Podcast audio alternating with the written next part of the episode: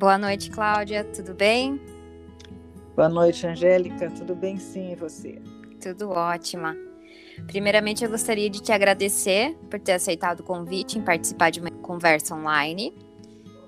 Devido à pandemia, essa tem sido uma forma de estarmos conectados, né? Além de ser uma ferramenta bastante facilitadora.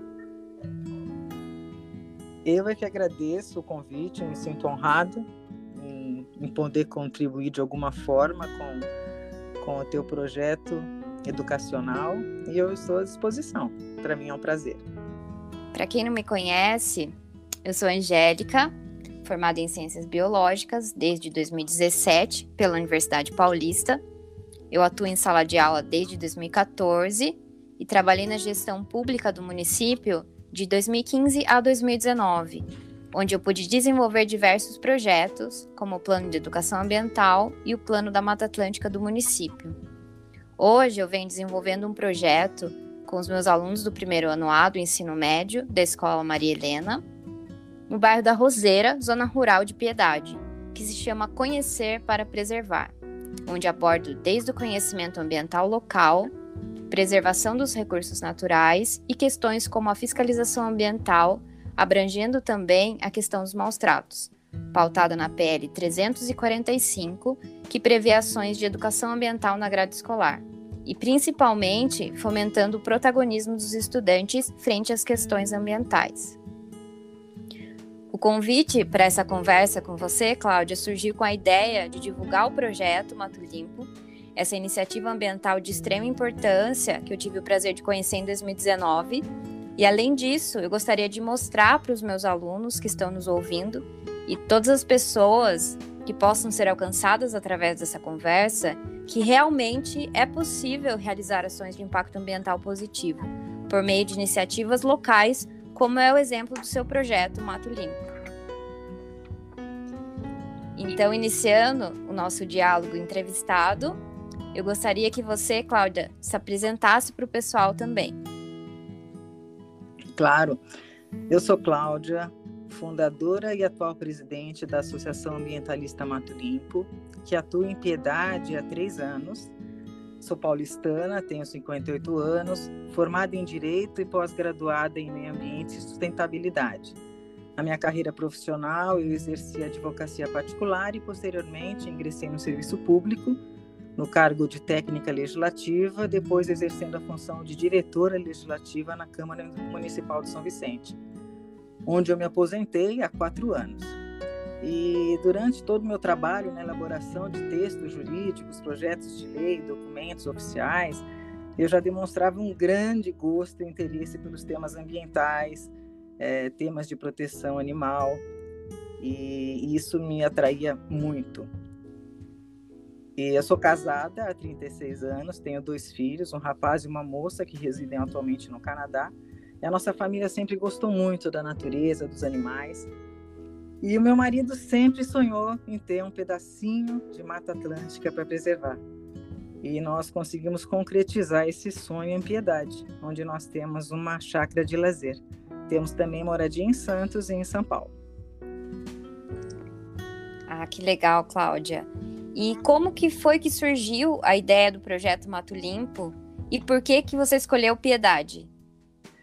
Então, como eu disse, nós adquirimos essa chácara em Piedade há quase nove anos, porque nós nos encantamos com a riqueza natural de Piedade.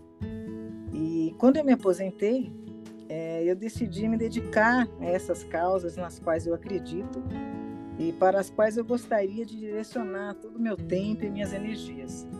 Eu percebi que em Piedade ainda era precário o serviço de coleta seletiva, especialmente na área rural, onde eu via sempre muitos resíduos descartados de forma indevida.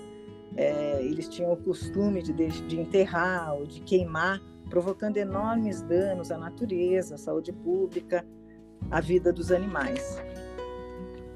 Sim, essa questão cultural, né, da queima do lixo ainda é frequente na zona rural de Piedade.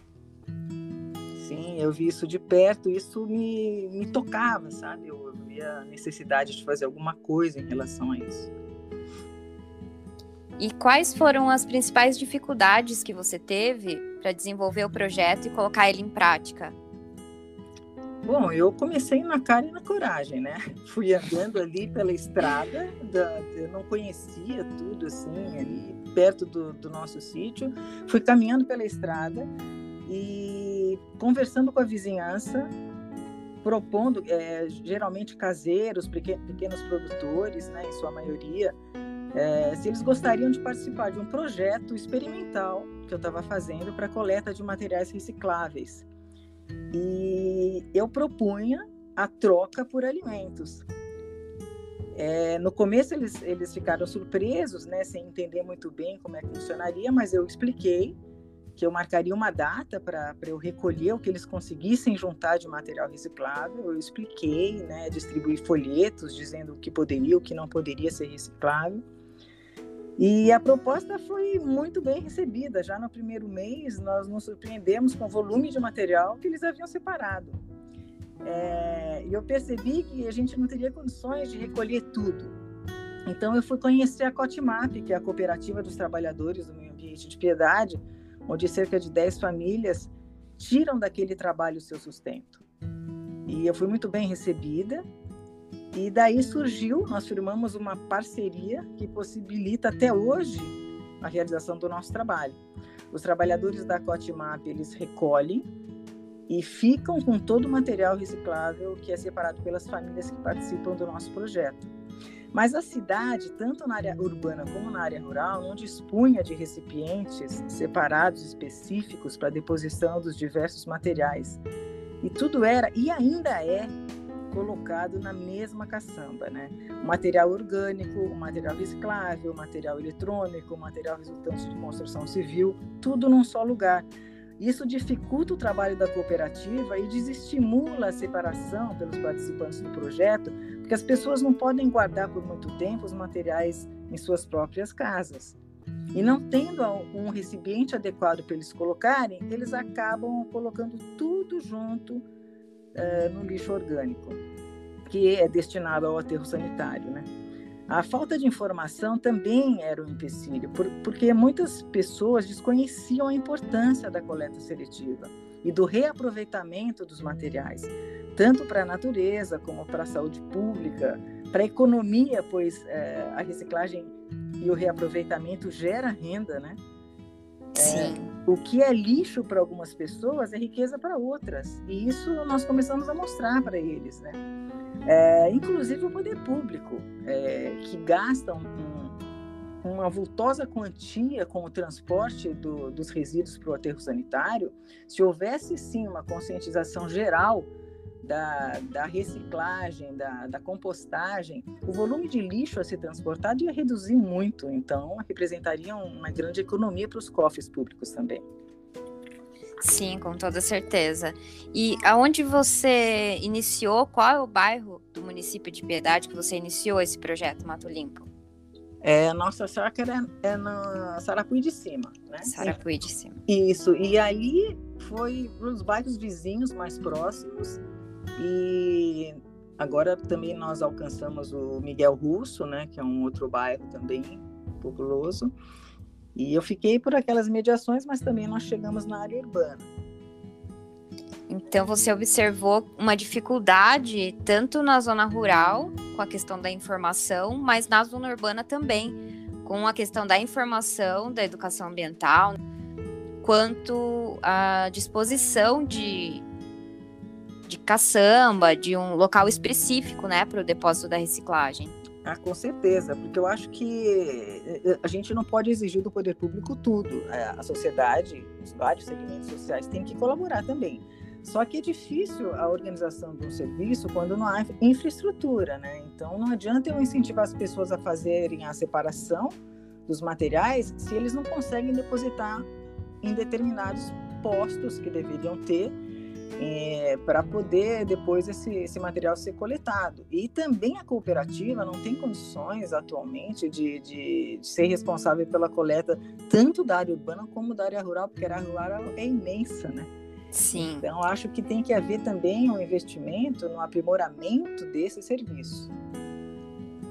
E ao longo da sua experiência, né, toda essa experiência que você já vem tendo, Você acredita que ações como essa fazem a diferença em relação à incorporação da consciência ambiental nas pessoas, principalmente no grupo da população que você teve experiência que não tem acesso ou não teve acesso à educação ambiental?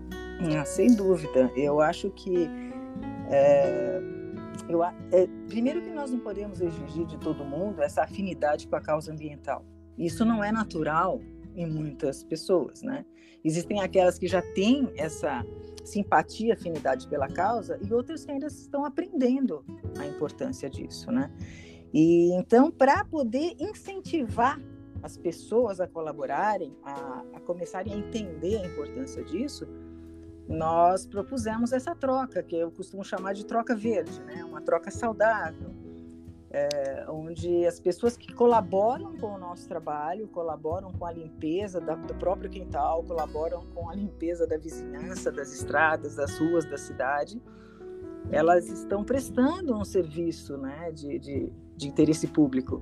E uma forma de nós agradecermos seria essa troca verde. Nós começamos a, a doar alimentos não perecíveis e as crianças começaram a participar de, for de forma bem entusiasmada desse nosso projeto, é, com desenhos e também eram presenteadas né, com brinquedos, é, com, em datas específicas e promovemos também sorteios de prêmios para as famílias. Quanto mais é, recicláveis a família consegue juntar, mais cupons ela tem para o sorteio. Então, são formas de incentivo que é, nós obtivemos um resultado incrível, porque a pessoa acaba adquirindo um hábito, é um, se torna um hábito de separar o lixo, um hábito de limpar a natureza, um hábito de se preocupar com a saúde pública, porque o lixo é um problema de saúde pública. Então, com o tempo, nós vamos sentindo a transformação da mentalidade, né? Na minha opinião, a educação ambiental ela devia integrar a grade curricular do ensino fundamental, porque a criança leva para casa a informação, né? Eu não tenho dúvida disso. E nosso trabalho, nós começamos a, a também atuar junto à, à Casa da Sopa, que é uma entidade assistencial, Uh, onde pessoas, uh, mães né, de famílias menos favorecidas, iam pedir um quilo de açúcar, um quilo de arroz, um quilo de feijão, um litro de leite. E nós propusemos essa troca também com essas mães. Então, elas levavam os recicláveis e recebiam os alimentos pelo trabalho que elas tinham prestado para a gente e para a cidade em geral. E houve uma receptividade gigantesca, né? É, nós conseguimos, para você ter uma ideia do, do, do, resultado disso, nesses três anos de atividade, foram mais de 17 toneladas de material reciclável, mais de 8 toneladas de alimentos distribuídos, centenas de brinquedos e prêmios. E eu quero ressaltar também que eu tive o grande prazer de te conhecer naquela parceria que nós fizemos com o poder público, né, junto à Secretaria do Meio Ambiente, para participar daquele evento Vem para o Parque, onde também lá nós incentivávamos a troca né, dos recicláveis por brindes.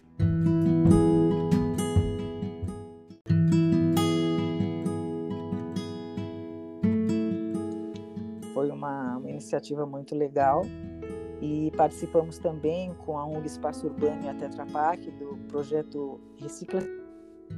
E o nosso trabalho ajudou a Piedade a subir no ranking do programa Verde Azul do governo do estado de São Paulo. Então, eu acho que nós formamos uma, uma corrente do bem e eu acho que o bem também contamina, contagia, né?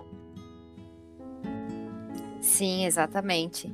Foi um prazer ter trabalhado com você desde essa época, foi quando eu conheci o projeto Mato Limpo. Essas iniciativas, ainda que pareça um trabalho de formiguinha, né? Que a partir dessas iniciativas, essas ações vão se tornando um hábito na vida das pessoas, né? Pensando no cenário ambiental atual, desde o que temos visto na política nacional até o comportamento das pessoas, onde nesse período da pandemia passaram a refletir um pouco mais sobre o alimento que chega na sua mesa, que estão vestindo e até começaram a plantar hortas em casa, como você enxerga esse momento? E aí vale o desabafo. É, acredita que esse momento é um fortalecimento da micropolítica ambiental na sociedade? É, a pandemia, sem dúvida, resultou em sérios prejuízos à sociedade como um todo, né? refletindo mais seriamente na camada menos favorecida da população. Uh, mas para aqueles que querem e conseguem enxergar esse outro lado, né?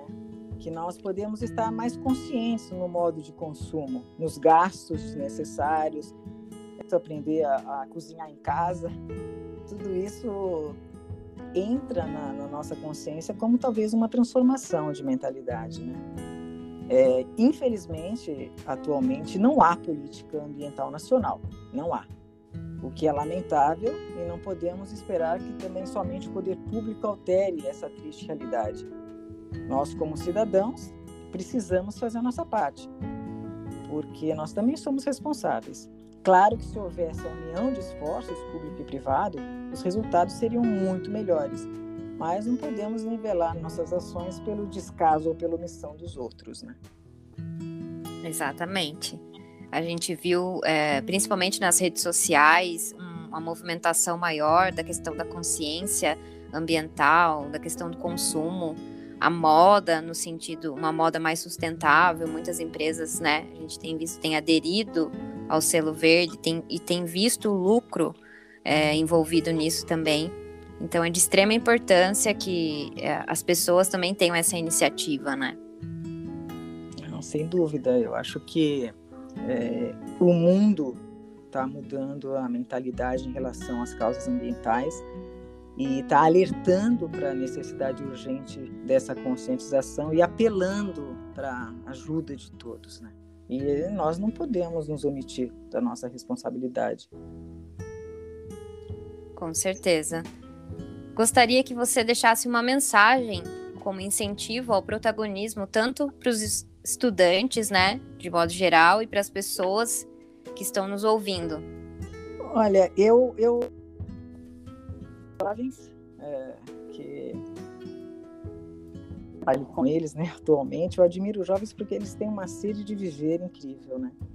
E quando eles aprendem que viver é também participar ativamente daquilo que os motiva, daquilo que os atrai, daquilo que os emociona, as transformações para melhor elas são inevitáveis.